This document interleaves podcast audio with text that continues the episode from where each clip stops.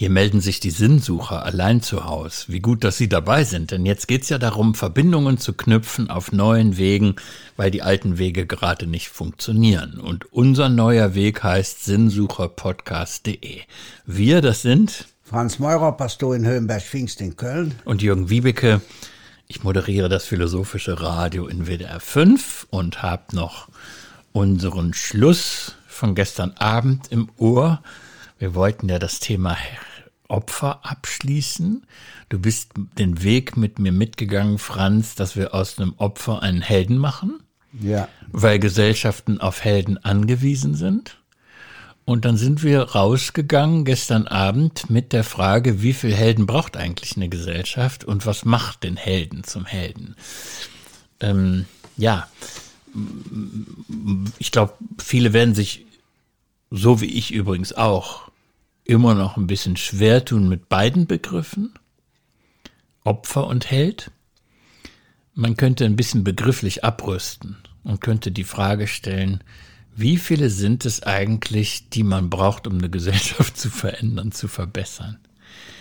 Was ist, wie viel, wie viel kritische Masse, wie viel Hefe in einem Teig? Ja, man bräuchte ein gutes Denken. Und gutes Denken hat zum Beispiel in seinem Buch Heinz Bude voriges Jahr vorgelegt, für mich das Buch des Jahres, nämlich über Solidarität. Und man wird zum Helden oder zur Heldin, wenn man einen Einblick in seine eigene Existenz hat. Heinz Bude schreibt, der Begriff der Solidarität beschwört eine Welt, die wir mit den anderen Lebewesen teilen.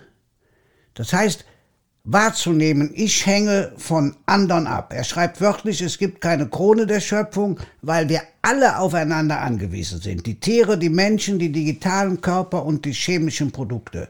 So können wir gemeinsam leben und müssen wir gemeinsam sterben. Das heißt, wir sind heutzutage von den Viren abhängig. Immer schon, aber jetzt wird es uns in besonderer Art und Weise bewusst. Und diese existenzielle Sicht, ja, die ist eben schwer zu erlangen. Der letzte Satz des Buches heißt, man weiß den Gewinn der Solidarität nur zu ermessen, wenn man die Einsamkeit kennt. So, und das ist heute die Chance. Die Menschen kennen die Einsamkeit aufgrund der Quarantäne. Sie kennen die Vereinzelung. Und jetzt ist die neue Chance, sich zu besinnen. Das und sind ja zwei verschiedene Pole. Also Einsamkeit und Solidarität, Menschen, die sich zusammentun, weil sie wechselseitig verstanden haben, dass sie aufeinander angewiesen sind. Aber wenn man statt Einsamkeit sagt ähm, Individualismus, Autonomie, Selbstverwirklichung oder sogar Ego-Gesellschaft, ja, dann ist, kommt da meiner Meinung nach nochmal ein anderer Bogen rein. Also, dass, äh, dass Heinz Bude jetzt heute oder vergangenes Jahr, als das Buch erschienen ist, angefangen hat, über dieses Thema nachzudenken, ist doch sicherlich eine Antwort auf das, was man Neoliberalismus nennt. Also eine Gesellschaft, die sehr stark darauf setzt, dass Menschen sich selber als nicht angewiesen auf andere selber verstehen und in dieser Weise versuchen, durch die Welt zu gehen. Ich mehre meinen Nutzen, ich gehe meinen Interessen nach und wenn alle das machen, sind alle Interessen bedient. Das ist ja die neoliberale Erzählung oder, oder Illusion. Ja, aber der Witz ist ja der, das Besondere an dem Buch und an dem Gedanken ist ja, dass er es nicht moralisch sieht. Mhm. Man handelt nicht solidarisch, weil man gut sein will, sondern man handelt solidarisch, weil man die Erkenntnis hat, wir sind alle aufeinander angewiesen. Das finde ich einen wunderbaren Gedanken. Und er bringt ja auch Beispiele. Zum Beispiel das Beispiel, was mich am meisten bewegt hat, ist, dass er sagt, bringt es etwas, ist ausprobiert worden, wenn in äh, Nordirland die katholischen Kinder sich mit der Situation der Evangelischen beschäftigen und umgekehrt. Und dann sagt er ganz klar, ich lese es vor, man nahm die Leiden und die Not der anderen Seite schon zur Kenntnis, aber das bestärkte die Katholiken nur darin, dass die Katholiken Recht und die Protestanten, dass die Protestanten Recht haben. Ja. Das heißt, es geht jenseits von Moral, jenseits von Rechthaberei um etwas Existenzielles und dafür bringt er ein Beispiel. Er sagt, die Wahrheits- und Versöhnungskommissionen in Südafrika, die haben geschafft, etwas Drittes, ein größeres Wir zu schaffen.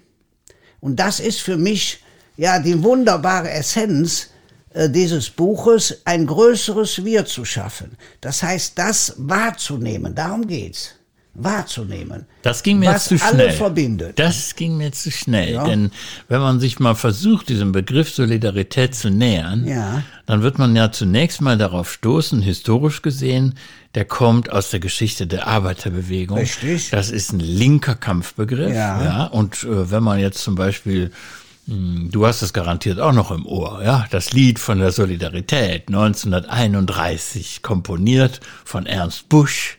Da heißt Solidarität natürlich Klassensolidarität, ja? Ja, absolut. Wir schließen uns zusammen und zwar gegen die anderen.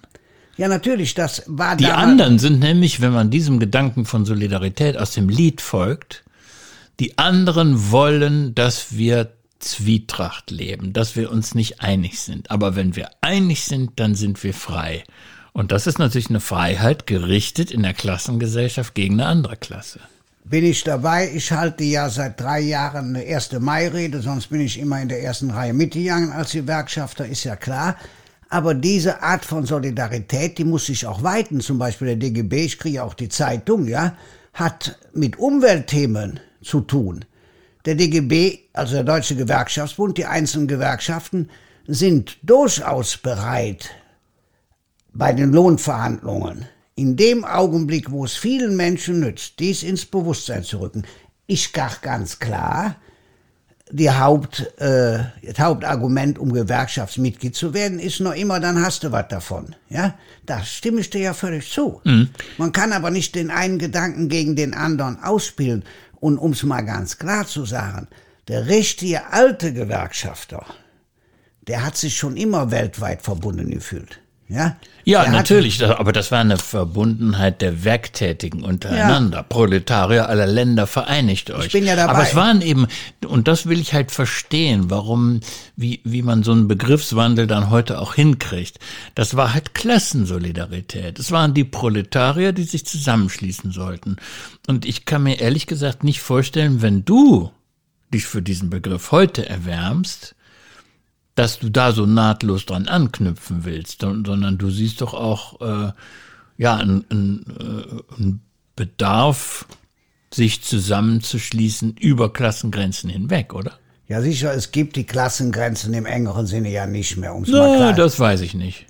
Ja, ich habe ja gar nichts dagegen, dass man wieder sein Klassenbewusstsein entdeckt. Ja. Ja. Aber das wäre dann nicht der Werktätige in der Industriehalle, sondern das wären dann die vielen, ja, prekär Beschäftigten, wie man heute sagt, ja, die von vier, fünf kleinen Arbeitsverträgen leben. Das gibt es ja alles. Haben wir ja hier ganz viele wohnen, die sich eben von Woche zu Woche han- hangeln. Nur um es mal ganz klar zu sagen ich sag's jetzt mal als Gewerkschafter, diese Leute zu organisieren, das ist aber kompliziert. Natürlich. Das ist aber schwierig. Und wer hat's geschafft? Geschafft hat es die IG Metall. Die haben nämlich klar gesagt, es bringt nichts, wenn wir den großen Apparat hier unterhalten, wenn wir große Töne spucken. Wir müssen in die Betriebe, wir müssen die Sorgen der Menschen vor Ort wahrnehmen. Und als die das vor vier, fünf Jahren begonnen haben, hat sich auch wieder die Mitgliederzahl vergrößert.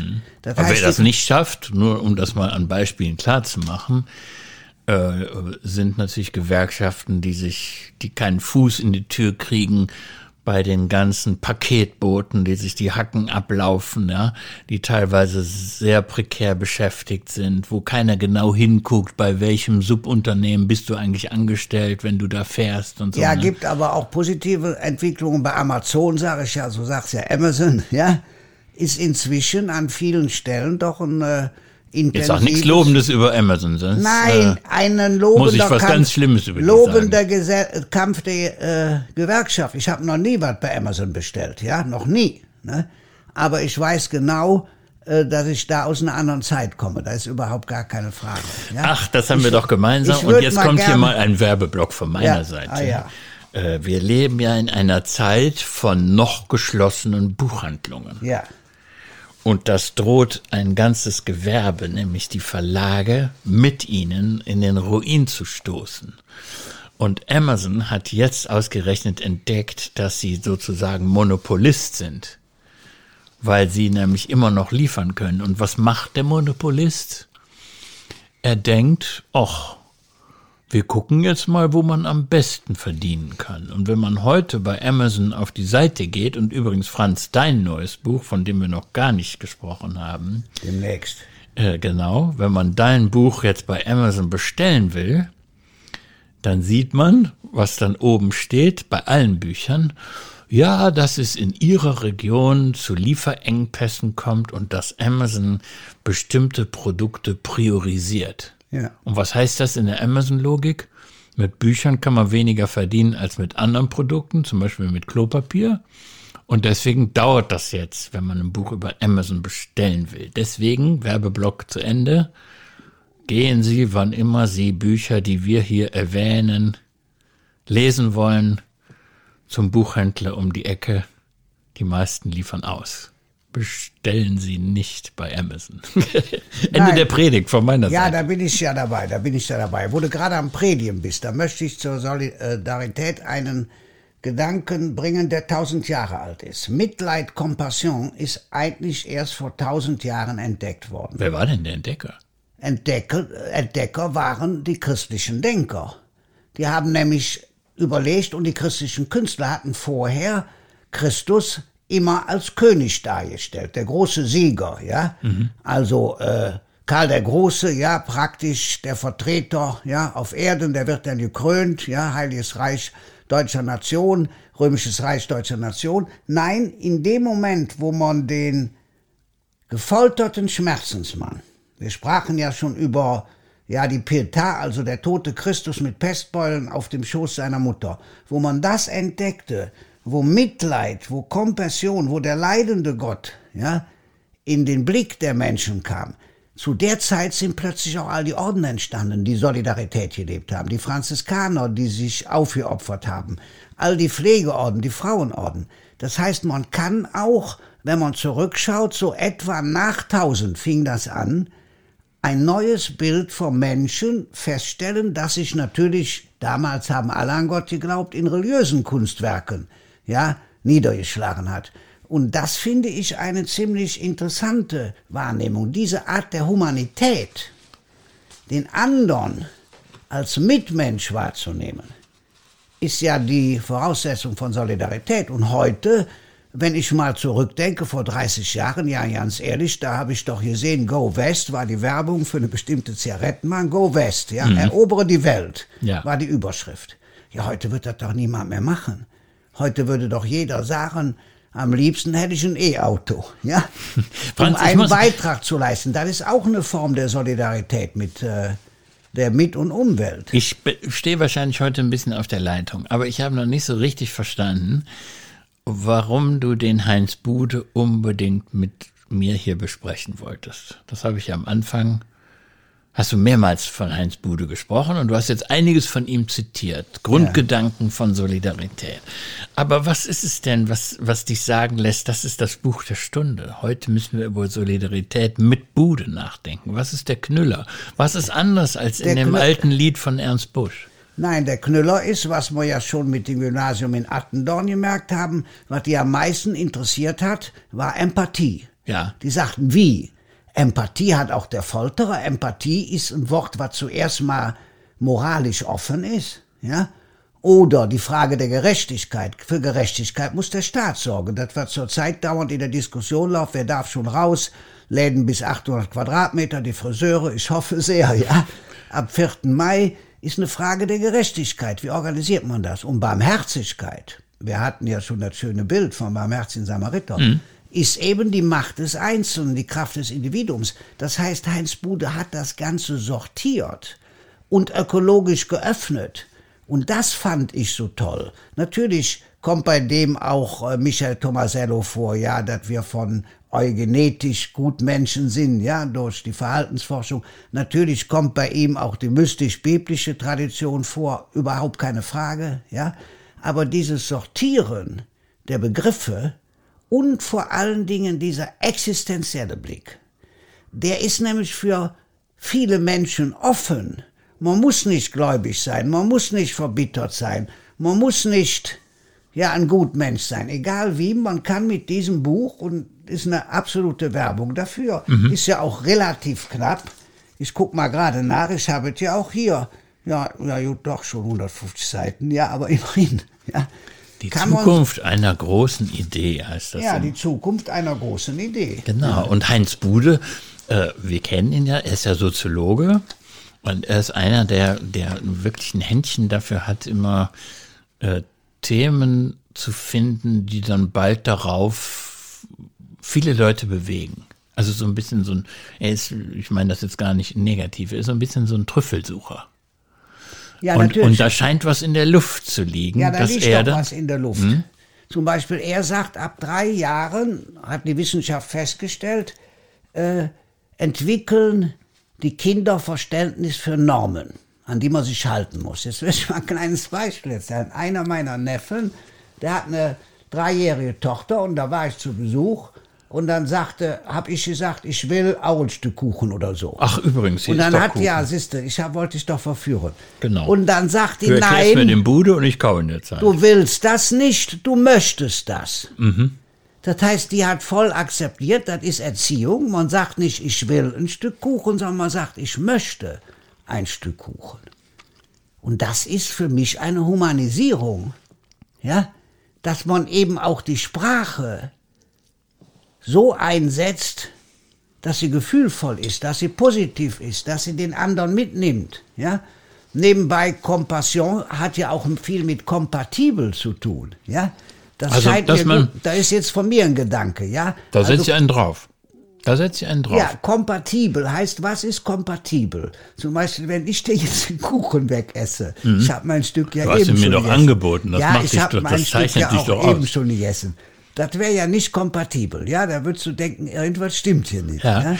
aber ich möchte jetzt mal einen Gedanken dazu draufsetzen, weil Ja. wenn du sagst, ähm, es ist eine, ein Prozess von, von, von kultureller Fortentwicklung, dass aus diesem Ich will ein Ich möchte wird. Ja? Ja. Also es wird alles ein bisschen vornehmer, zurückgenommener, höflicher, freundlicher. Das sind, glaube ich, so die Absichten, die Ja, ja, dahinter ja. stecken. Da gibt's jetzt auch die Überlegung, ob das nicht genau das geschieht, ausgerechnet durch Corona, mit unserer Gesellschaft. Es gibt ja so ein, es gibt ja eine ganz große Kulturtheorie von, ist jetzt auch schon ein paar Jahrzehnte alt, von Norbert Elias, ja. Ja. Der hat geschrieben über den Prozess der Zivilisation. Und dieser Prozess der Zivilisation bei Norbert Elias besteht im Grunde darin, dass, dass aus fremden Zwängen mehr und mehr eigene Zwänge werden. Also ich selber verbiete mir Dinge aus Gründen der Rücksichtnahme.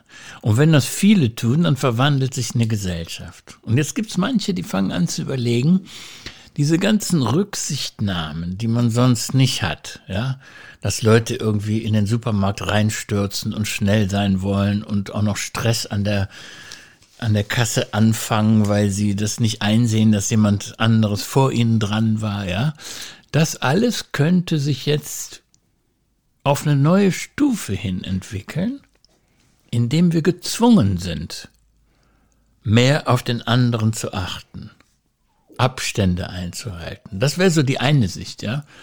Also Prozess der Zivilisation, sowas passiert einfach in bestimmten Etappen und das ist der, der ähm, die Zuversicht, dass sich Gesellschaft dadurch verbessern, dass Individuen sich selber immer besser im Griff haben und sich Dinge selber verbieten. Da muss man nämlich nicht mehr wie beim dreijährigen Kind sagen, du sagst jetzt nicht mehr ich will, sondern du sagst ich möchte. Irgendwann ist das verinnerlicht. Es hat, äh, wenn ich dran bin und darf, Ja, unbedingt. es hat der äthiopische Prinz Asfa Asserate, ja, der gehörte zur Familie von Haile Selassie und als der Kaiser gestürzt wurde, konnte der fliehen. Der ist in Deutschland aufgewachsen, ja vor zehn Jahren vielleicht ein Buch mit dem Titel Manieren geschrieben. Und dieses Buch hat mich sehr bewegt, weil er sieht als Manieren nicht nur, dass man also mit einer Gabel Kuchen isst, wie du jetzt, ja, er sieht als Manieren nicht nur, dass man weiß, wie man Fischmesser ja, benutzt, sondern er sieht das als eine Grundströmung der Gesellschaft, dass man Anstand hat. Anstand, ja. Zum Beispiel, ich habe ja, glaube ich, schon mal zitiert. Anstand beim Anstehen. Ja, das, ja, schon mal zitiert. Ja, natürlich, deswegen sage ich das ja. Mich stört total, dass man in die Bahnen reindrängt wie Jack, die Leute nicht raustritt. Das ist schon in England völlig anders. Das ist doch keine Frage, da stellt man sie in die Reihe. In Köln funktioniert das nur, wenn eine Großveranstaltung im Kölner Dom ist, also da die Blackfirst-Lesung oder was weiß ich war jetzt, dann stehen die Leute um den Dom rum in Schlange. Ja. Wunderbar. Keiner drängt, jeder kommt mal rein und wenn man Pech hat, wer zu spät ist, kennen wir alles. So, das heißt, diese Manieren, die übrigens Asfa Asserate auch in wirtschaftlicher, politischer Hinsicht dann ausarbeitet, haben mich sehr bewegt und das sind Länder aber sehr unterschiedlich. Ja, also was man unter guten Manieren versteht, das, das drückt sich in verschiedenen Beispielen aus. Und wie man sich in der Schlange verhält, äh, also mein, mein krassestes Gegenbeispiel ist Neu-Delhi in Indien. Wenn man da mal versucht, U-Bahn zu fahren. Hast schon gemacht. Ja, ne? das ist ein Albtraum. Da kannst du nicht sicher sein, weil es so wenig Rücksichtnahme ja, gibt. Da würde ich ja nicht mitfahren. Dass du aus der U-Bahn wieder rauskommst, weil ja. die Leute einfach schon von draußen so massiv reindrängen, äh, dass es keine Rücksicht gibt. Ja, die Frage ist ja dann, aber die können wir hier nicht klären, wie viel auch an ja, Lebenschancen nötig sind. Da man eben weiß, wenn ich nicht der Erste bin, kriege ich doch was ab. Genau. Ja? Da ist ja die Frage. So was kann man natürlich auch trainieren. Es gibt ja auch Länder, wo zum Beispiel schon in Frankreich sitzen die Kinder nach der Schulleistung. Das heißt, die Schlausten sitzen vorne und die anderen hinten ist ja völliger Quatsch. Ja, ich wir haben doch beide wahrscheinlich immer gerne hinten gesessen. Ich fand's hinten schön. Sagen wir mal so, ich habe auf der Ecke gesessen, weil das ist die beste Position. Aber ich bringe nur mal ein Beispiel. Wir haben ja auch dieses Buch kurz besprochen von äh, Michael Mandel, also ich sage ja immer Mantel, aber du Michael sagst ja Mandel, ja genau. Ja, mhm. äh, da steht ja drin, dass man in Amerika sogar in Schulen schon Geld für Noten gibt, von der Schule aus. Die Kinder können Geld verdienen, wenn sie gute Noten haben. Ja, ich habe meinen Neffen und Nichten immer nur, also bei einem war es besonders nötig, wenn sie Fünfer oder Sechser geschrieben haben, gelte jedem, denn eine gute Not ist Belohnung genug, aber wenn man eine schlechte Note hat, muss man trösten. Und notfalls auch mit Geld, dass sich was Süßes kaufen können. Ja klar. wenn das die Lehrer mitgekriegt hätten. Äh, auf hohem philosophischen Niveau sagt ja Hans Blumenthal, Menschsein heißt Distanz. Menschsein heißt Distanz. Das heißt, wenn wir das mitnehmen könnten, dass man auch aus der Distanz Beziehung haben kann, dass auch aus der Distanz Nähe möglich ist, dass es nicht nötig ist, sich dauernd zu treffen, sondern dass man auch zum Beispiel, wenn wir uns, wir hätten uns getroffen, ja, wir hätten uns getroffen zum 50-jährigen Abitur. Mhm. In der Nähe von Tübingen, da hat irgendeiner, der ist da Professor, äh, an der medizinischen Fakultät gewesen, der hat so eine, äh, eine große Kapelle renoviert, frag mich, war noch nie da, ja, musste natürlich ausfallen. Auch das ist traurig. Aber ja, macht doch nichts, wird wiederholt, mhm. ist doch kein Thema. Wir treffen uns normal alle zwei Jahre, dann ist es so, als wären wir nie auseinander. Ja. Das ist ja das Verrückte, ja obwohl alle ihren Lebensweg gegangen sind. Ja, und die meisten sind auch schon pensioniert und so weiter und so fort. Und ich äh, darf dann auch dabei sein, hat mich sehr freut. Das heißt, eine Nähe aus der Entfernung.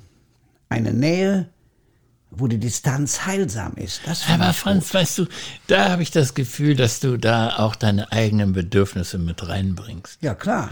Also, dass du, dass diese Distanzgeschichte für dich einfach auch wichtig ist, damit du äh, tatsächlich auch deine Ruhe hast vor Leuten, weil du sonst zu viel belämmert wirst. Aber ich kenne genügend andere Menschen, die sich inzwischen die Sorge machen, dass wir durch diese neuen Anstands- und Umgangsregeln und, den Ab und durch das Abstand halten, äh, dass wir da etwas Gutes verlernen. Ja, also die Bedeutung von körperlicher Nähe, von äh, von, von der Wärme eines Händedrucks, von dem Wert einer Umarmung, ja, das sind Dinge, ähm, die kann man, glaube ich, nicht so schnell wieder anknipsen, wie wir sie ausgeknipst haben. Also wenn das mit, wenn das Ärgste vorbei ist mit so einem Virus, dann werden sich trotzdem gute Freunde fragen, ja, können wir uns jetzt hier um den Hals fallen, wie wir es eigentlich gerne von unserem Inneren her wollten? Oder werden wir mit einer gewissen Reserviertheit allen gegenüber begegnen? Und da bin ich nicht bei dir. Also Nein, da, nein, da habe ich eher Sorge, dass das, Ja. dass wir diese Distanz so verinnerlichen, dass wir alle ein bisschen, weiß ich nicht, ein, verklemmter will ich jetzt nicht sagen, aber dass wir mit weniger Freude und mit mehr Misstrauen aufeinander zugehen werden. Ja, ist für mich interessant zu hören. Jeder hat ja seinen Blick auf die Dinge. Und nur wenn man drüber spricht und die verschiedenen Sichten zusammenträgt, geht es weiter. Kann ich noch kurz auf ein äh, anderes Buch hinweisen? Das, Das machen wir, glaube ich, morgen, aber äh, morgen du kannst es ja ankündigen. Ja, ganz interessant finde ich Rutger Bregmann im Grunde gut, eine neue Geschichte der Menschheit. Wird in der Presse verrissen und gelobt, also beides. Der sagt, der Mensch ist im Grunde gut. Wir müssen nur genau hingucken, da merken wir, das Gute tut jede und jeder. Und du wolltest eigentlich auch, das machen wir aber auch morgen, das Modell von einem historischen, was ist das, Sanatorium mal ein bisschen Ja, das werde ich. Wir erklären. gehen morgen mal 600, ja, 550 Jahre zurück und gucken mal, aus welchem Grunde da ein reicher Mensch sehr solidarisch geworden ist. So ähnlich wie Bill Gates, der hat ja auch schon sein halbes Vermögen in Stiftungen getan. Gut, also morgen neuer Tag, ein Tag voraus und 550 Jahre zurück. Das ist das, was wir ankündigen können. Es wird ein schöner neuer Tag hoffentlich und ich freue mich drauf.